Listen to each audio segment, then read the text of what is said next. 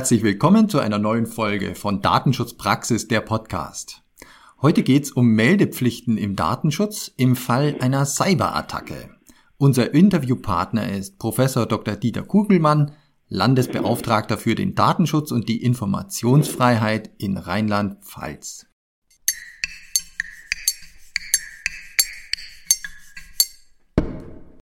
Mein Name ist Severin Putz und zusammen mit Oliver Schoncheck begrüße ich Sie zu unserer neuen Folge. Hallo Oliver. Hallo Severin und hallo liebe Hörerinnen, liebe Hörer. Ja, und heute möchten wir uns mit unserem Interviewpartner Professor Kugelmann über die Meldepflichten nach DSGVO im Falle einer Cyberattacke unterhalten. Und dazu begrüße ich Sie herzlich. Herzlich willkommen, Herr Professor Kugelmann. Vielen Dank für die Einladung. Schön, dass äh, wir Gelegenheit haben, dieses heiße Thema miteinander zu besprechen. Wir freuen uns, dass wir Sie wieder im Podcast begrüßen dürfen. Wir hatten ja im Oktober 2019 bereits die Gelegenheit, damals eben über Brexit und Datenübermittlung ins Ausland zu sprechen. Und heute geht es nun um die Meldepflichten im Datenschutz im besonderen Falle eines Cyberangriffs. Und Oliver, du als Experte in diesem Bereich IT und Cybersicherheit etc. pp. Gib uns den Überblick und wir starten in die Folge mache ich sehr gerne. Und ich nehme einfach mal ein Beispiel von vielen heraus. Ähm, wie der SWR Mitte Juni 2022 berichtet hatte, wurden die Mainzer Stadtwerke, das Energieunternehmen Entega und das City Marketing von Mainz von Hackern attackiert. Und der gemeinsame IT-Dienstleister wurde laut hessischem Innenministerium erpresst. Trotz des Hackerangriffs gab es nach Angaben der Mainzer Stadtwerke keine Ausfälle bei der sogenannten kritischen Infrastruktur. Und jetzt für den Datenschutz wichtig, das E-Mail-System samt Mailkonten der Mitarbeitenden wurde bei den Stadtwerken zwar lahmgelegt, es sollen aber keine Kundendaten gestohlen worden sein, so die Information damals. Was aber, wenn personenbezogene Daten betroffen sind bei einer Cyberattacke? Wann besteht eine Meldepflicht nach Datenschutzgrundverordnung? Das klären wir jetzt mit dem Landesdatenschutzbeauftragten von Rheinland-Pfalz, Herrn Professor Kugelmann. Und zuerst einmal meine Frage an Sie. Erhalten Sie als Aufsichtsbehörde weiterhin viele Fragen zu den Meldepflichten? Wir erhalten viele Fragen, allerdings keine allgemeinen mehr. Also ich glaube, es ist in der Tat äh, angekommen äh, bei den ähm, Kollegen und Kolleginnen Datenschutzbeauftragten, bei Unternehmen in der Praxis, äh, dass äh, die Meldepflichten bestehen, dass man sie auch äh, erfüllen muss. Äh, wie das so ganz allgemein geht, diese Fragen stellen sich in der Tat weniger, also kaum noch sondern ähm, das Hauptproblem äh, für die ähm, Praxis ist vielfach die Einschätzung des Risikos und äh, die Frage, welche Konsequenzen aus dieser Einschätzung folgen. Da sind wir eigentlich mit unserem Podcast äh, genau richtig, weil wenn so eine Cyberattacke auftritt, äh, fragt man sich natürlich, äh, was muss ich melden, muss ich überhaupt melden? Und das wollen wir gemeinsam äh, etwas erörtern und vielleicht, dass man so einschätzen kann, die Bedeutung von Cyberattacken und die Umsetzung der Meldepflicht nach Datenschutzgrundverordnung. Können Sie uns so ein Gefühl dafür geben, welchen Anteil haben denn Cyberattacken inzwischen an den Meldungen? Wir ähm, erfassen zentral hier bei uns äh, die Datenpannen ab April 2020, also ist äh, gute zwei Jahre. Ähm, und äh, von den guten 1600 Pannen sind 600 äh, nach Cyberattacken, also circa 35 Prozent mit steigender Tendenz. Äh, und der Meldungen, die bei uns eingehen, äh, sind Folgen von, äh, von Cyberangriffen. Mhm, also das deckt sich ja so ein bisschen auch mit dem Eindruck, den man hat, die äh, Schlagzeilen sind voll davon. Äh, kaum mal eine, zumindest einmal die Woche hat man in der Tagesschau irgendeine Meldung dazu, dass auch äh, personenbezogene Daten betroffen sind von irgendwelchen Hackerangriffen. Und äh, ja, sie bestätigen uns tatsächlich, dieser Anteil ist relativ hoch und, und steigt. Und da fragt man sich, ist denn eigentlich bei jedem Angriff, bei jeder Cyberattacke, die ein Unternehmen erkennt, äh, wirklich eine Meldepflicht da oder wie, wie, wie geht man da am besten vor? Zunächst geht es ja darum, dass ähm, äh, der Angriff äh, bewertet wird. Also am besten ihn schnell erkennen, erstmal abstellen.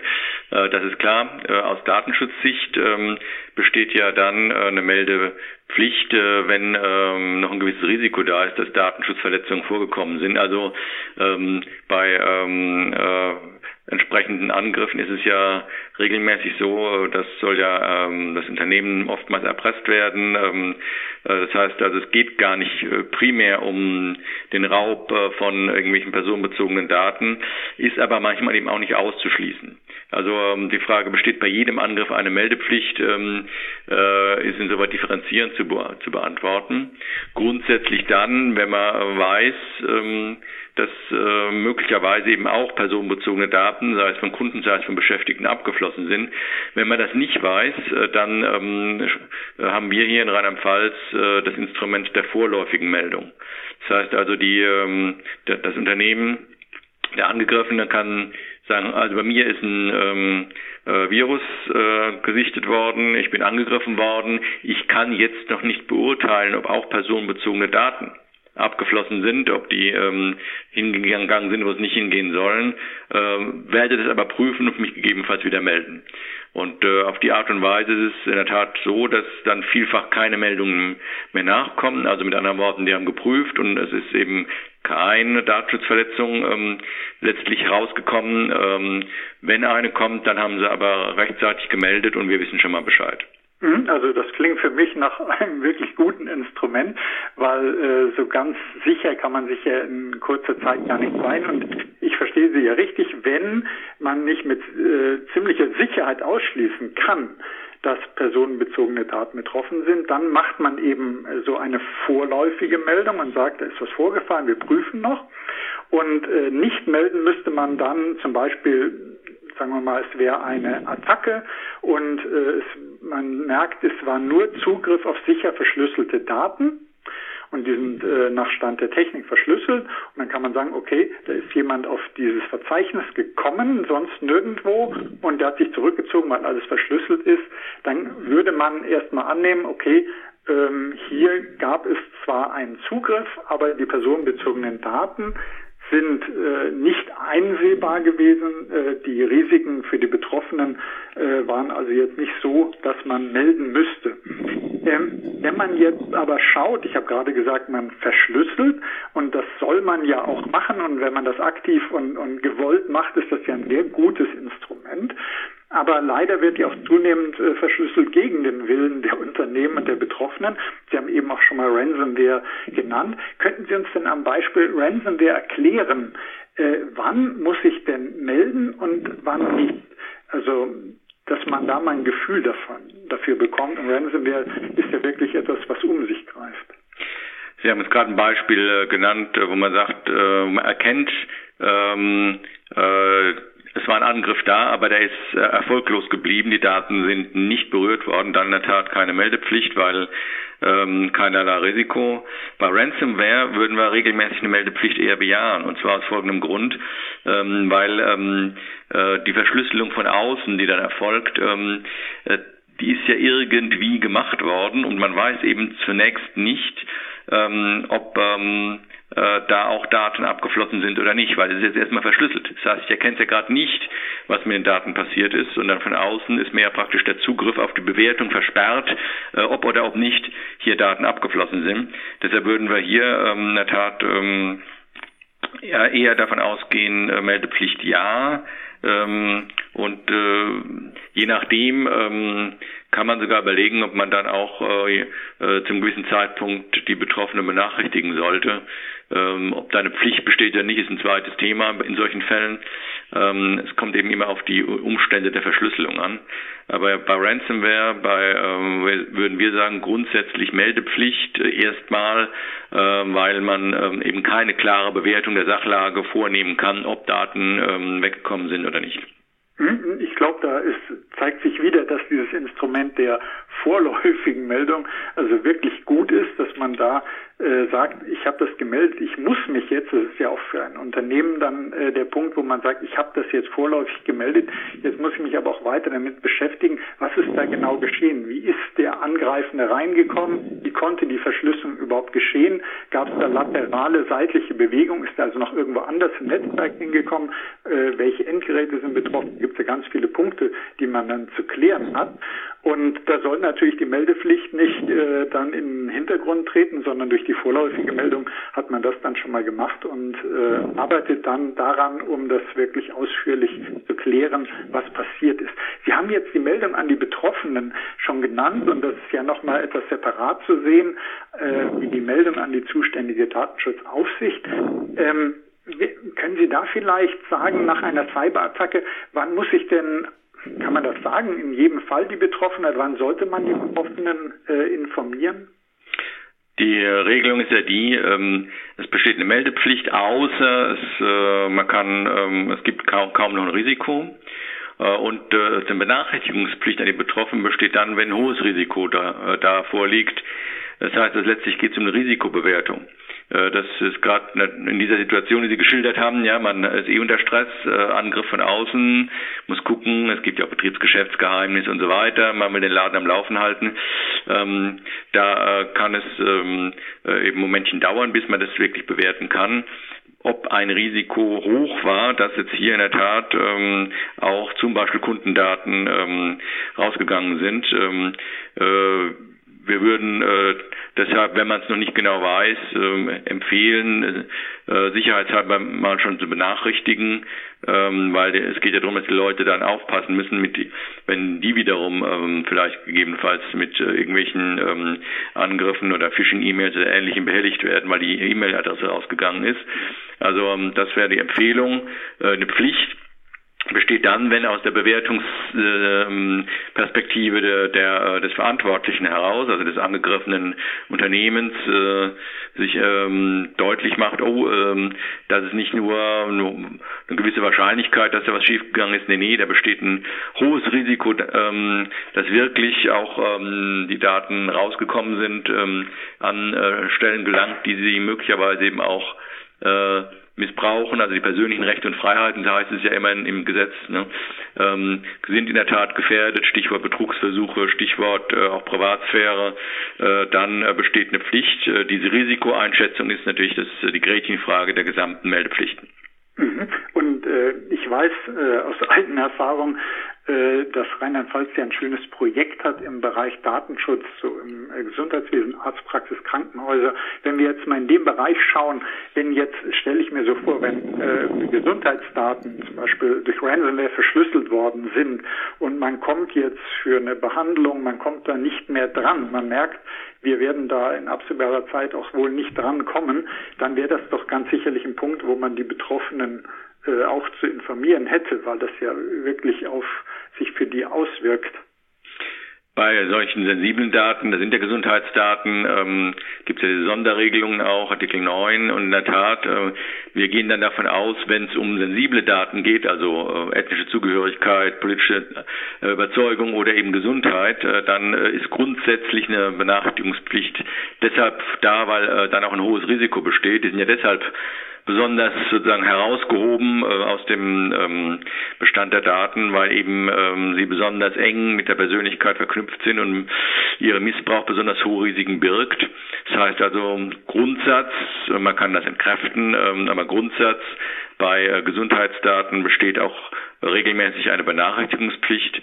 Man kann es entkräften, wenn man als Verantwortlicher sagen kann, ja, aber äh, was Sie vorhin angesprochen haben. Äh, ich habe hier aber verschlüsselt. Äh, ich, ähm, ich gehe davon aus, dass ähm, da diese Verschlüsselung nicht gebrochen werden kann. Also da kann man gegebenenfalls mit guten Gründen sagen, nee, ähm, sehe ich kein hohes Risiko, weil ich habe so viele technische und organisatorische Maßnahmen vorgenommen, dass das runtergezont ist.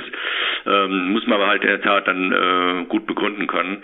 Deshalb anders gesagt, Grundsatz Benachrichtigungspflicht, um gerade eben den Patienten Patientinnen und Patienten die Möglichkeit zu geben, zu sagen, oh, ähm, da ist jetzt was mit meinen Daten passiert, da muss ich besonders aufpassen.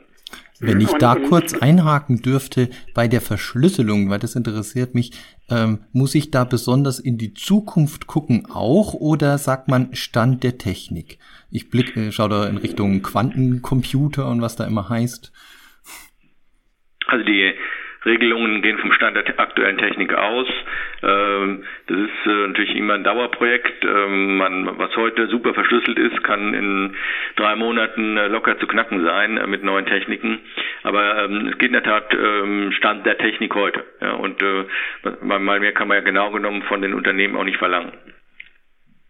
Und, und das hieße eben auch, wenn jetzt jemand zu dem Schluss kommt, er muss nicht melden, sollte es er aber auf jeden Fall äh, dokumentieren, auch warum. Warum habe ich jetzt, warum bin ich zu der Einschätzung gelangt, wie äh, ist die Risikobewertung gewesen, damit im Nachgang, wenn es heißt, äh, das hätte aber doch melden müssen, dass man äh, sagen kann, ja, ich bin aber zu dem Zeitpunkt, habe ich gedacht, dass die Verschlüsselung im Stand der Technik entspricht oder was auch immer. Also dass man auf jeden Fall äh, durch eine Dokumentation so seine Rechenschaftspflicht auch mit erfüllt und dann Nachweise erbringen kann. Das ist in der Tat dringend erforderlich. Wir haben auch ähm, zum Beispiel bei Großunternehmen, äh, die haben ja manchmal so ähm, interne Portallösungen auch, Plattformlösungen, mit denen sie, wenn sie zum Beispiel weltweit tätig sind, dann eben äh, Datenschutzverletzungen äh, dann sozusagen der Zentrale melden, ja, und die dort gesammelt werden. Ähm, da haben wir auch ein, ähm, ein paar von und äh, da ist in der Tat dann auch wichtig, äh, die Einschätzung, dass jetzt hier ähm, kein Risiko oder ein minimales Risiko davor lag, ähm, die muss ich dann wiederfinden, äh, die muss äh, niedergelegt sein. Ähm, das ist äh, natürlich äh, ja bei äh, Unternehmen, die vielleicht ganz viele Datenpannen ähm, oder ähm, haben ähm, äh, durch viel Versand oder ähnliche Kleinigkeiten äh, immer ein bisschen aufwendig, aber in der Tat, äh, es muss belegbar sein, weil ähm, äh, das wäre für uns, also wir hatten gerade so ein paar Fälle, ähm, dann auch ein Gegenstand von Gesprächen nach dem Motto, wie schätzt ihr das Risiko denn ein? Ab wann ist denn für euch ähm, in eurem Bereich, äh, in eurem Unternehmen ähm, ein Risiko hoch? Also Stichwort, ihr müsst benachrichtigen, warum habt ihr es hier nicht gemacht? Warum habt ihr es hier als nicht hoch äh, bewertet? Und äh, wenn man dann entsprechend das nachweisen kann, belegen kann, dann kann man halt drüber reden. Ja, dann kann man sagen, ja, sehen wir ein bisschen anders oder macht es künftig anders, aber ähm, äh, dann hat man zumindest eine Grundlage, um die Risikobewertung auch zu konkretisieren. Mhm. Ich glaube, das ist auch ein ganz wichtiger Punkt für unsere Zuhörerinnen und Zuhörer, äh, dass, dass man sagt, auch im Unternehmen, das sind ja die betrieblichen Datenschutzbeauftragten, die uns hauptsächlich zuhören, äh, das ist eben kein unnötiger Dokumentationsaufwand, sondern das hilft dann auch im Fall des Falles. Es hilft, weil man sozusagen selber sich auch so eine Fallsammlung zusammenstellen kann, also selber sagen kann, weil jedes Unternehmen hat Schwierigkeiten mit äh, Risikobewertungen und das ist immer gut, wenn man sozusagen äh, auch vielleicht für sich selbst dann auch nochmal gucken kann, wie haben wir das denn bewertet und warum. Und das sehen wir jetzt vielleicht heute anders, aber auch gegenüber natürlich äh, der Aufsicht, äh, wenn dann zu solchen Gesprächen kommt, wie Sie uns ja eben gerade berichtet haben. Jetzt habe ich im Vorfeld äh, unserer Podcast, äh, unseres Podcast-Gesprächs mir überlegt, nun ist ja eine Datenschutzverletzung bei Cyberattacken eigentlich schon äh, eine besondere Herausforderung, äh, muss man schon sagen, weil es gibt die Meldefrist, es gibt die Probleme, Cyberangriffe vollständig zu erkennen. Und Sie hatten uns eben erzählt, Rheinland-Pfalz hat das Instrument dieser vorläufigen Meldung und das, wie gesagt, finde ich wirklich gut. Da wäre zum einen meine Nachfrage noch an der Stelle, äh, können Sie uns sagen, ob das in anderen äh, Ländern vielleicht auch so ist? Ähm, und das Zweite dazu wäre, die Nachmeldung, wenn ich jetzt konkret feststelle, doch ist, ist tatsächlich eine Datenschutzverletzung, ähm, bis wann muss das denn erfolgen? Also ich kann ja wahrscheinlich nicht vorläufig melden und dann sagen, naja, es reicht, wenn ich jetzt, übertreibe ich extra, in zwei Jahren nochmal darauf zurückkomme. Also gibt es da irgendwie auch nochmal ein Punkt, äh, wo man sagt, die Nachmeldung, sobald ich jetzt äh, mit Gewissheit alle äh, Fakten zusammengesammelt habe, jetzt muss ich aber wirklich melden? Oder wie, würden Sie das beschreiben?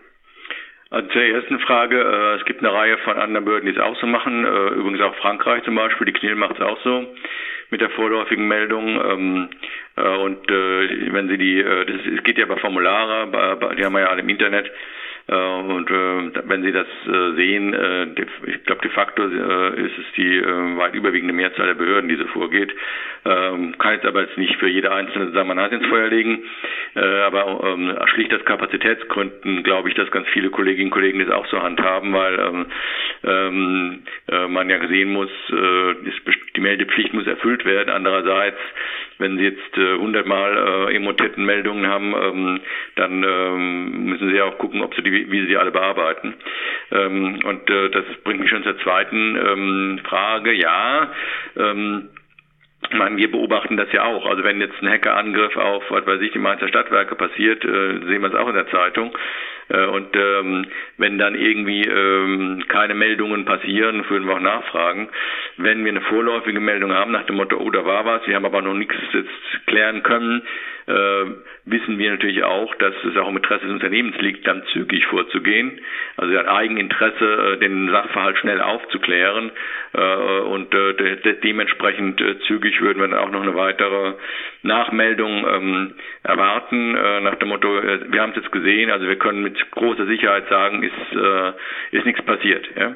Ähm, das ähm, kann man sicher keinen festen Zeitraum nennen, aber wir reden hier von zwei, drei, vier Wochen höchstens ähm, und nicht von Jahren, sondern es weil es darum geht, ähm, die Bewertung des Datenvorfalles, ähm, äh, das äh, muss ja sowieso gemacht werden, auch aus Datensicherheitsgründen, gegebenenfalls auch wegen äh, BSI und ähnlichen Pflichten, die man da hat, Infrastrukturen. Also da reden wir in der Tat von äh, Wochen, nicht von, äh, von Monaten oder Jahren. Mhm, gut, also das ist auch schon mal ein wichtiger Punkt, wo Sie uns für Aufklärung äh, gesorgt haben. Ähm, hätten Sie denn für unsere Hörerinnen und Hörer, für die Datenschutzbeauftragten in den Unternehmen, teils auch in den Behörden, äh, Tipps, was man noch besser machen könnte bei Meldepflichten in, nach einer Cyberattacke, wie man das vielleicht noch sollte man gucken, äh, wie kann man Attacken schneller erkennen, also dass die Datenschutzbeauftragten sagen, haben wir denn da wirklich äh, die geeigneten Lösungen im Unternehmen, die uns äh, solche Warnzeichen liefern, dass da was passiert sein könnte, sodass wir nicht darauf warten, dass uns vielleicht Kunden kontaktieren und sagen, wir haben den Eindruck, bei euch stimmt was nicht, also dass man das frühzeitig merkt. Haben Sie da vielleicht Tipps noch für unsere Zuhörerinnen und Zuhörer?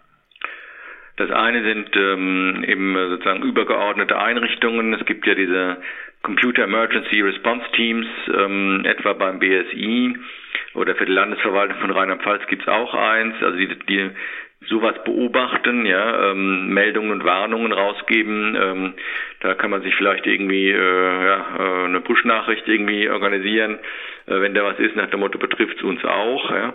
Wenn eben beim BSI sowas aufschlägt, die sind ja da ähm, die Profis. Äh, für das Unternehmen selber ähm, äh, ja, äh, ist es gut, wenn man halt ähm, ab und zu auf die Protokolle guckt, die Netzwerkauslastung kann auch so ein Zeichen sein. Also wenn es da so einen Peak gibt, ja, wo irgendwie ähm, alles sozusagen auf Anschlag läuft, ähm, dann äh, nochmal äh, konzentriert drauf gucken, ob ähm, das auch alles mit rechten Dingen ähm, zugegeben, äh, zugegangen ist. Ähm, das äh, wären so ein paar ähm, Hinweise, ähm, äh, um äh, ja vielleicht möglichst frühzeitig zu gucken, ob was passiert ist. Mhm. Also äh, einerseits so, man, man spricht ja neudeutsch von Threat Intelligence oder Security Intelligence, also so äh, Bedrohungsinformationen von außen jetzt zerrt dass man einfach weiß, äh, da sind bestimmte Angriffswellen oder da sind äh, als kritisch bewertete Schwachstellen, äh, betrifft das mich auch, also dass man da einfach präventiv schon mal guckt und dass man auf Anomalien achtet, äh, wenn irgendwie die Systeme spinnen und sich anders verhalten wie sonst und dass man wirklich nicht so lange wartet, bis vielleicht der Anruf vom Kunden kommt. Ähm, da ist was nicht bei Ihnen in Ordnung, scheint es dann. Ähm, was sollten denn Datenschutzbeauftragten nach Hören dieser Podcast-Folge am besten machen hinsichtlich Meldepflichten? Nochmal schauen zum Beispiel, äh, dokumentieren wir auch die Fälle, ähm, wo keine Meldung erfolgt ist oder welche Punkte sollte man sich denn am besten jetzt mal angucken? Na gut, äh, wie, äh, wie so oft, ähm, äh, man kann immer mal wieder einen Blick auf die Virenschutz- und Firewall-Situationen werfen, äh, auch wenn man noch so äh, äh, konzentriert arbeitet. Gelegentlich hat man es doch dann wieder zwei Wochen vergessen. Also ähm, in der Tat erstmal nur gucken, sind die Abwehrmechanismen noch auf Stand? Gibt es da vielleicht auch was Neues, ähm, äh, was man vielleicht auch noch einsetzen kann?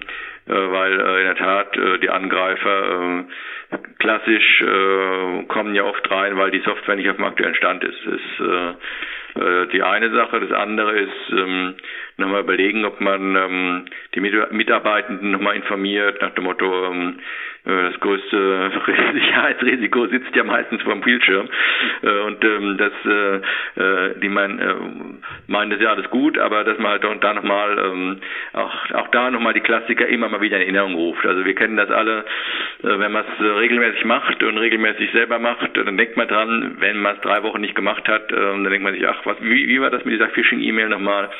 Also da nicht zögern auch sozusagen das immer selbe zu äh, wiederholen. Es gibt ja auch neue Mitarbeiterinnen und Mitarbeiter, äh, die äh, da vielleicht noch nicht so auf dem Stand sind. Also Aufklärung im Unternehmen ähm, äh, auf die Gefahr hin, dass einer sagt, Mensch, das hast du doch auch erst vor vier Wochen mir gesagt. Ja, stimmt, aber man kann es nicht oft genug hören. Also ähm, die äh, Mitarbeitenden einfach auch doch nochmal auf entsprechende Probleme hinzuweisen. Und äh, wenn Sie das gemacht haben, äh, können Sie nach dieser Podcast-Folie natürlich auch gerne noch einen Pfälzer Wein auf mich trinken. das klingt schon mal sehr gut. Ich glaube, das werde ich auf jeden Fall auch Und äh, genau wie Sie gesagt haben, mit äh, AV-Schutz anschauen, Firewall anschauen, viele sagen ja, das sind Basismaßnahmen, das wird schon passen, aber die allermeisten Angriffe lassen sich da eher tatsächlich mit diesen Basismaßnahmen schon aufhalten und nur so die ganz raffinierten, äh, ganz komplexen, neuartigen äh, können sowas dann auch umgehen. Es ist also nicht so, dass das äh, tatsächlich überflüssig wäre. Und deshalb lohnt es sich auch, wenn man sagt, ja Mensch, AV haben wir geguckt, Firewall haben wir geguckt, wir schulen. Aber das sind die Sachen, die wirklich das Allermeiste schon verhindern könnten. Und mein Kollege, der Severin Putz, hat eben schon mal eine wichtige Frage gestellt, inwieweit Quantencomputing berücksichtigt werden muss beim äh, Stand der Verschlüsselung. Und er hat aber noch äh, weitere Fragen an Sie. Und so würde ich nun äh, bevor ich dann später auch ein Pfälzer Wein trinke, äh, an meinen Kollegen Severin Putz weitergeben.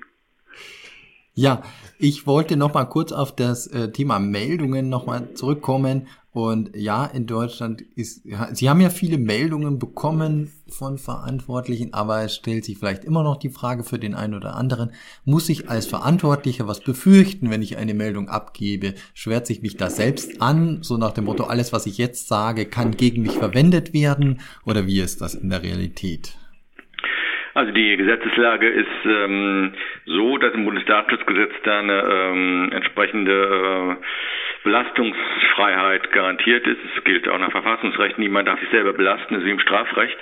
Und das ist, wird hier übertragen, also da steht ausdrücklich dann drin im BDSG, in Paragraph 42, also eine Meldung, wenn man die abgibt, ähm, äh, dann gegenüber dem ähm, äh, Meldenden ähm, nur mit seiner Zustimmung verwendet werden darf. Heißt also, ähm, man muss sich nicht äh, darum sorgen, dass wenn man jetzt meldet, ähm, dass man wegen des Inhaltes der Meldung selbst äh, Nachteile zu befürchten hat und da jetzt deshalb irgendein Bußgeld kriegt. Ähm, allerdings äh, ähm, ist es äh, dann so, wir hatten da einige wenige Fälle, ähm, also dieser Grundsatz, ich muss mich nicht selber belasten, äh, gilt für das, was in der Meldung steht. Wenn wir natürlich sehen, äh, oh, ähm, die Meldung äh, kommt jetzt äh, in, innerhalb von vier Wochen zum achten Mal. Das betrifft jetzt weniger Ransomware oder Cyberattacken, sondern andere Dinge. Nach dem Motto, da scheint aber das Datenschutzmanagement nicht in Ordnung zu sein. Und aus diesem Anlass dann nachfragen, dann ähm, ist es natürlich was anderes. Dann kann man, äh, was wir nachfragen und dort erfahren, dann eben gegebenenfalls auch in weiteren Verfahren verwenden. Bei diesen ähm, Cyberattacken äh, ist in der Tat äh, so, also da, da haben ja die Unternehmen schon selber Interesse daran, dass, nichts, dass sie nicht vorkommen und äh, äh, da ist eigentlich die Wahrscheinlichkeit relativ gering, dass man deshalb ähm, äh, noch nach, konkrete Nachteile zu befürchten hat. Äh, wie gesagt, aber äh, ist äh, rechtlich auch insoweit begrenzt, ähm, weil man, ähm, weil wir insoweit eine gewisse ähm, äh, gesetzliche Regelung haben, die das auch äh, verhindert. Würden Sie im, im Gegenteil auch Vorteile sehen bei einer Meldung durch den Verantwortlichen? Haben Sie da Argumente dafür, nochmal für unsere Hörer? Vorteile einer Meldung sind also erstmal ähm, für einen selber. Man ähm, äh, gerät in die Situation, sich selber zu rechtfertigen nach dem Motto, ich habe jetzt dreimal gemeldet, äh, dreimal ähm, ist es haarscharf gut gegangen, aber passt mein Sicherheitssystem noch? Also es ist ein Weckruf. Das Zweite ist, ähm, dass äh, man natürlich auch gucken kann, ähm, äh, auch in unseren Tätigkeitsberichten, ähm, ist, wie, wie sieht denn das aus bei anderen? Also wir haben gemeldet, andere haben gemeldet, gibt es denn da Cluster? Gibt es irgendwelche Schwerpunkte? Gibt es äh, Sachen, äh, wo die immer wieder vorkommen? Und ähm, im Prinzip, äh, wie das Herr Schoncheck sagt, es sind halt manchmal wirklich die Basics, ähm, wo man dann sagt, ja gut, ähm, äh, die habe ich zum Glück äh, entsprechend sichergestellt. Dadurch äh, bin ich gut davon gekommen. Und dann sieht man aber vielleicht auch bei anderen Fällen, oh, die haben gerade diese Basics nicht äh, so gut äh, eingehalten und äh, deshalb ist es bei denen dann wirklich schlimmer gekommen. Also ähm, äh, durch die Meldung ist natürlich auch äh, äh, für uns eine Möglichkeit, auch übergeordnet ähm, Auskunft zu geben, ähm, äh, ob da äh, irgendwelche größeren Probleme da noch ähm, äh, sozusagen übergreifend bundesweit äh, oder Rheinland-Pfalz weit bestehen. Soweit hat man dann indirekt dann auch einen Vorteil ähm, als Unternehmen, weil man sich dann darauf einstellen kann, sagen, okay, typischerweise, wenn ich das und das mache, äh, scheint ich, scheine ich eigentlich in relativ trockenen Tüchern zu sein. Ja, also der Austausch, die Vernetzung in dem Sinne auch auf der Seite der äh, Betroffenen, in Anführungszeichen, der betroffenen Unternehmen von Cyberangriffen macht also, also durchaus Sinn. Ähm, die andere Seite, die äh, Angreifer tauschen sich ja auch aus. also macht es nur Sinn. Okay, vielen lieben Dank, Herr Professor Kugelmann, für, die, in, äh, für diese Antworten und Ausführungen. Ja, vielen Dank, äh, dass ich äh, die Gelegenheit hatte, da nochmal ein paar Aspekte zusammenzufassen. Und ähm, es ist ja immer wichtig, dass man äh, mit dem, was man so ähm, macht und denkt, dann auch äh, bei den Kollegen und Kolleginnen vor Ort äh, in den Betrieben auch ankommt, bei den Datenschutzbeauftragten. Und dafür ist das eine schöne Gelegenheit. Vielen Dank nochmal. Ja, da möchten wir gerne beitragen. Dann auch dir ein herzliches Dankeschön, lieber Oliver, für die Vorbereitung und die Fragen. Sehr, sehr gerne. Und es hat mir wieder sehr viel Freude bereitet, mit Ihnen zu sprechen, lieber Herr Professor Kugelmann. Da schließe ich gleich mich an und ähm, sage gleich, ich freue mich, wenn wir uns mal wieder sprechen. Denn äh, Sie sind ja schon ein wiederholter Gast in unserem Podcast und das soll auch gerne so bleiben aus unserer Sicht. Da freue ich mich schon drauf. Sehr gerne. Okay. Dann, bevor wir zum Pfälzer Wein übergehen, würde ich jetzt würde ich vorschlagen, liebe Hörerinnen und Hörer, Ihnen ein herzliches Dankeschön fürs Interesse. Ähm, Sie wissen, wenn Sie Fragen an uns haben, ähm, die wir unseren Interviewpartnern stellen können, bitte schreiben Sie uns an dsp.wk.de. Ähm, in, ich darf noch auf eine Veranstaltung hinweisen, auf der es, äh, in der es ebenfalls äh, um Cybersicherheit dieses Jahr schwerpunktmäßig gehen wird. Das ist die IDACON, die wieder dieses Jahr vom 17. bis 18. Oktober stattfinden wird in München. www.idacon.de, wie gewohnt.